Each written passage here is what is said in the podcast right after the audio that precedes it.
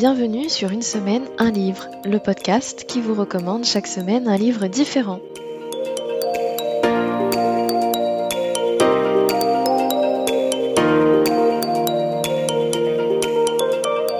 Je suis Elodie, passionnée de lecture depuis très jeune. J'aime les livres en tant qu'objet, mais j'aime surtout les histoires qui se trouvent à l'intérieur. Et je suis toujours à la recherche d'une bonne recommandation pour ajouter un livre à ma bibliothèque.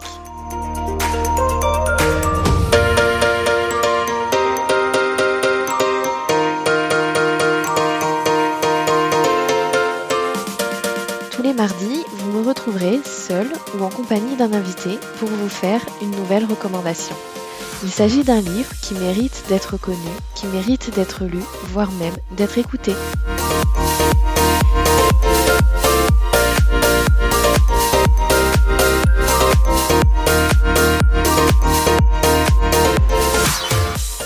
Et vous, cher auditeur, si cette recommandation a fait écho en vous, vous allez peut-être ajouter ce livre à votre propre bibliothèque.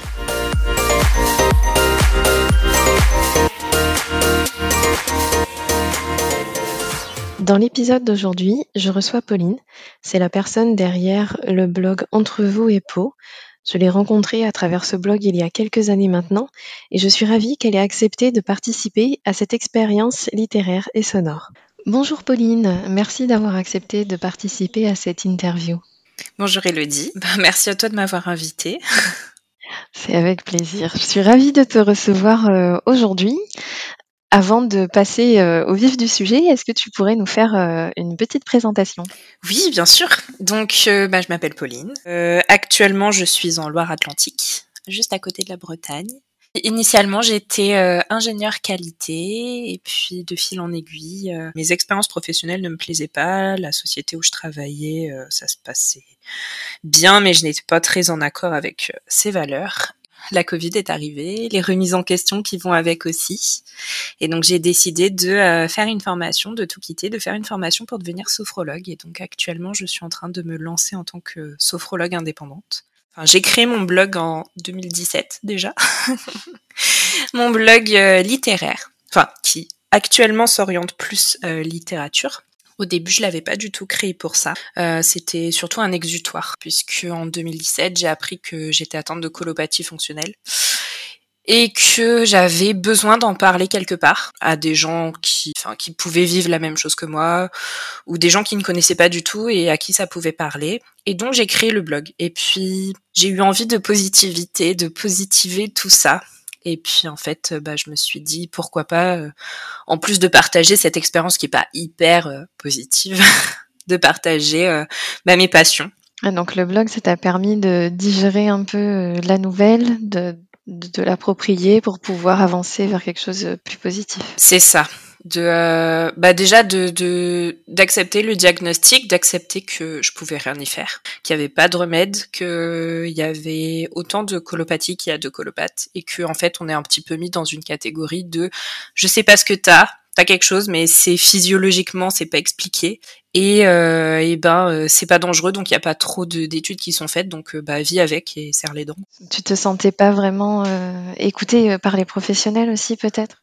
Si j'ai eu la, enfin, euh, pas par celui qui m'a diagnostiqué du coup, mais après j'ai trouvé, euh, j'ai orienté mon, entourage médical de façon à être avec des gens euh, avec qui je me sens bien, des médecins qui qui sont là pour t'écouter parce que c'est autant physique que, enfin, ça a autant d'impact physique parce que bon bah c'est quand même des crises qui font mal, récurrentes, qui ne peuvent pas se prévoir.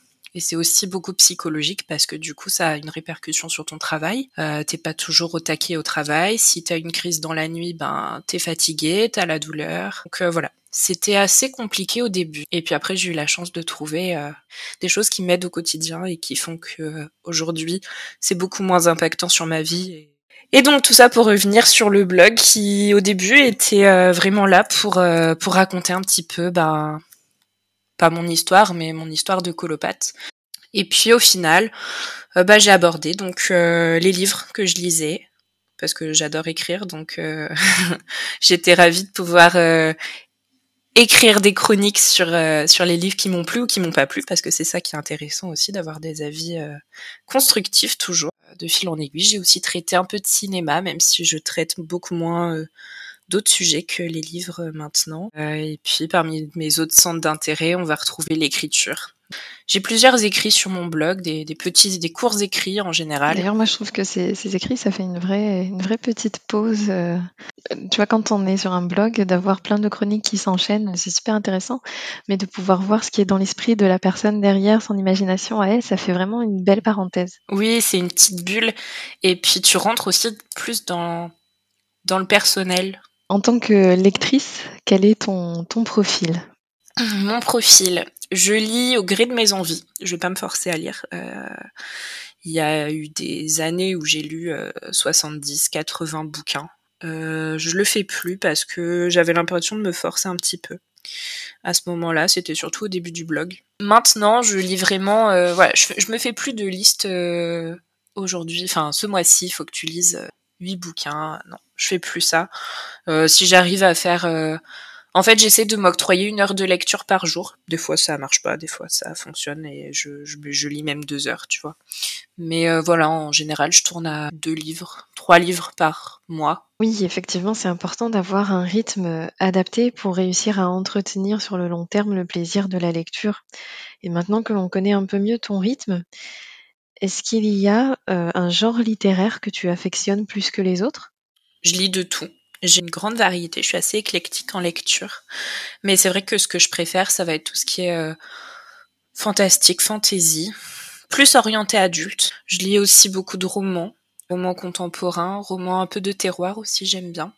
Et justement, du coup, on va passer euh, au, livre que tu as sélectionné euh, pour cette pour cette interview. Quel est-il? Alors, du coup, bah écoute, bon, je sais que sur le podcast on verra pas, mais du coup, c'est celui-ci. C'est Wild de Nicolas Hems. Je sais pas si je le dis bien, il est euh, canadien mais côté anglais du coup.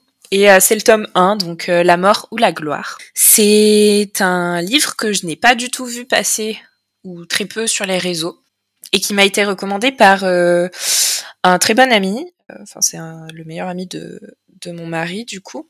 Et il nous a dit, franchement, faut que vous lisiez ça. Donc, bah, qu'est-ce qu'on a fait? Il nous l'a prêté. Et puis on l'a lu, donc euh, ce qu'on aime bien faire, c'est euh, lire euh, à voix haute les, livres en tout cas pour lesquels on a une attraction commune.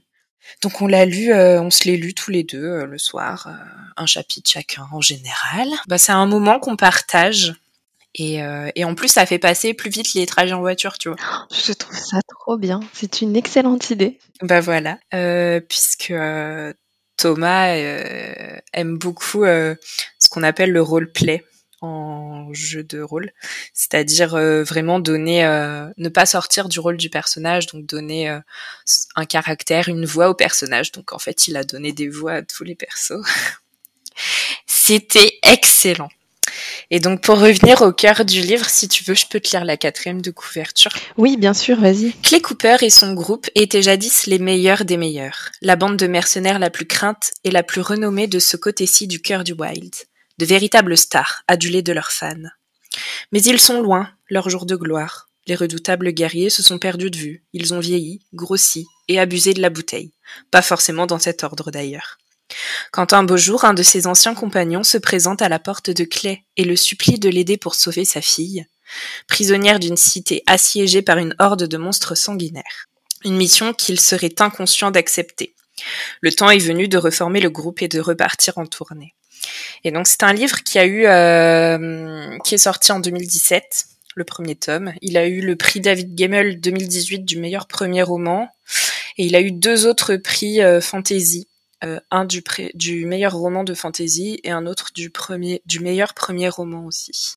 C'était une claque qu'on a pris parce que euh, l'auteur parvient à raconter son histoire de façon simple. Franchement, c'est hyper accessible. il fait 570 pages, je crois. Il y a 50, 53 chapitres. Donc les chapitres sont assez courts, ce qui donne un rythme à l'histoire. Chaque chapitre, c'est un petit morceau de quête, ou, une quête, ou un morceau d'aventure. Tout est très bien découpé, néanmoins, ça reste hyper fluide. Donc, on a cinq personnages principaux qui faisaient partie euh, de la rock band.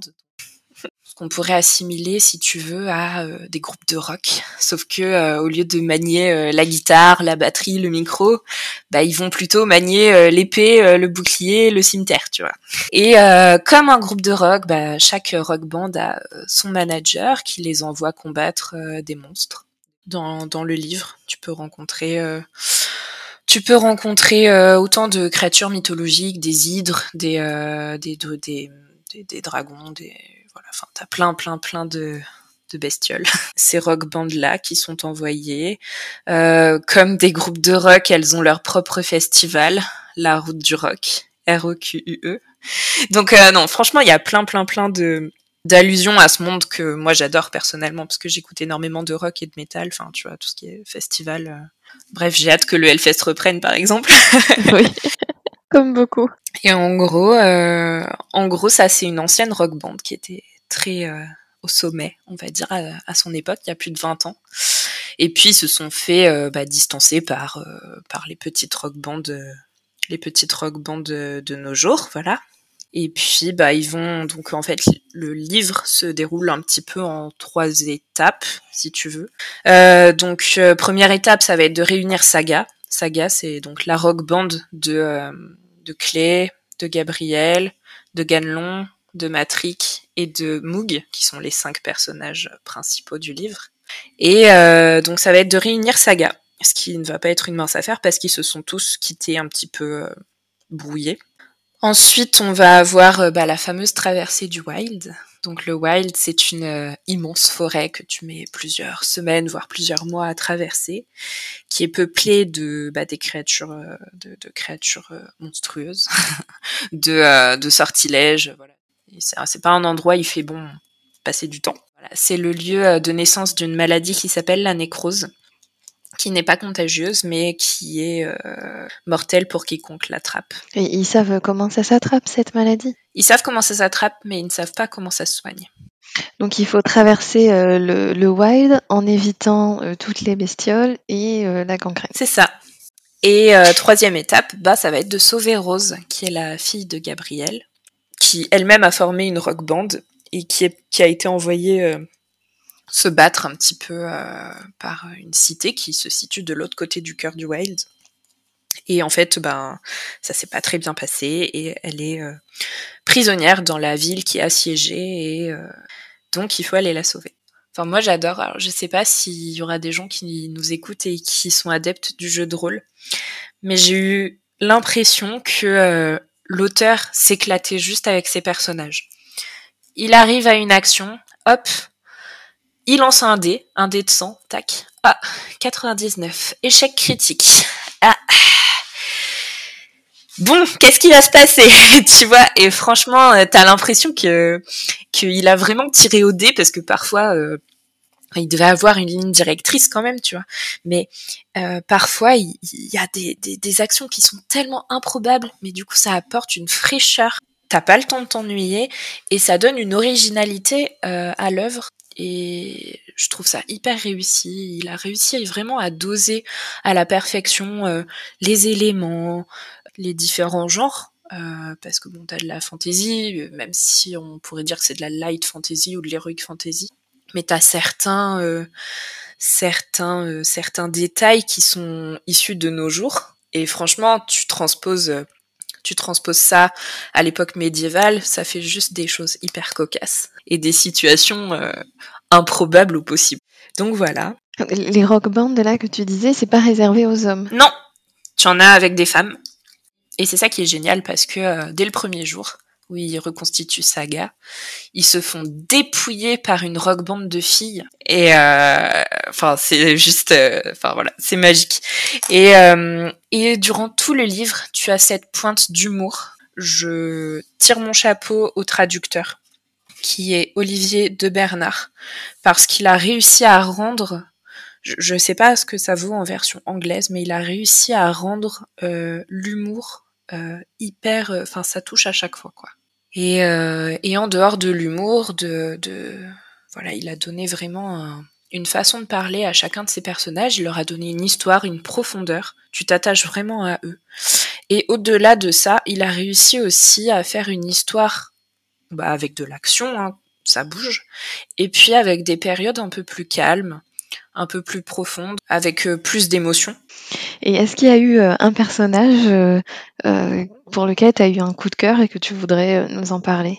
Pour rester dans la dans les cinq personnages principaux, j'ai beaucoup aimé le personnage de Moog, qui est le magicien de l'équipe, qui est euh, un peu fou en fait. T'as l'impression d'avoir un, un, Père Noël doublé d'un Dumbledore un peu euh, un peu starbé, tu vois. Par exemple, c'est l'inventeur d'une potion qui s'appelle la potion phallique et qui, qui permet de redonner vigueur aux hommes, tu vois non, franchement, c'est c'est excellent quand c'est quand il te quand il t'en parle. Et euh, et par contre, c'est un personnage hyper profond parce que tu te rends compte au fur et à mesure qu'il a eu beaucoup d'épreuves. Donc tu viens de nous donner une très belle recommandation. Et euh, toi, quand tu as besoin euh, d'une recommandation, est-ce qu'il y a une personne en particulier vers laquelle tu te tournes ou une personne à qui tu fais confiance? Euh, mon entourage, de façon générale, ne lit pas énormément. Alors, mon mari va lire euh, certes, euh, quasiment uniquement de la fantaisie d'ailleurs. Euh, mais je lis beaucoup plus que lui, donc finalement c'est plus moi qui lui donne des recommandations. non, finalement j'ai pas énormément de gens vers qui me tourner pour des recommandations. C'est vraiment selon voilà selon ce sur quoi je tombe à la librairie. Et puis j'aime beaucoup alors sur Nantes on a une librairie dédiée au fantastique qui s'appelle La Talente. Euh, et, du coup, c'est une belle source d'inspiration. Et euh, ben merci en tout cas d'avoir présenté ce livre. Euh, on va approcher de la fin de l'interview, mais j'ai encore quelques petites questions. Et notamment, est-ce que tu peux nous dire qu'est-ce que tu lis en ce moment?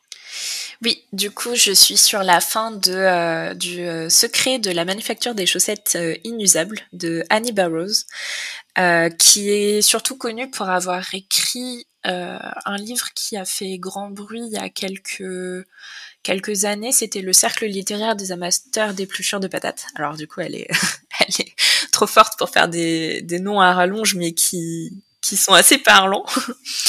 Et il y avait un, enfin moi j'avais connu ce, livre là sur euh, le cercle littéraire des amateurs d'épluchures de patates. Je l'avais connu via euh, le film qui était sorti, je sais plus comment il s'appelle, le cercle de Guernesey ou quelque chose comme ça, qui se passe sur l'île de Guernesey. Justement. Et euh, j'avais adoré le film, j'avais adoré le livre, et euh, je suis en train d'adorer le deuxième livre. D'accord. Et euh, dernière question, est-ce que tu as un rituel de lecture que tu souhaiterais nous partager? J'aime bien lire le soir, lire quelques pages avant de d'éteindre la lumière. Ça m'aide à, bah, à, reposer mes yeux après après les écrans, après le téléphone. Voilà, c'est c'est un peu plus sain que de finir que de finir la journée sur les réseaux ou sur le téléphone. Eh ben, merci Pauline d'avoir répondu euh, à, à, mes questions. Ben merci Lodi, c'était euh, super intéressant comme exercice.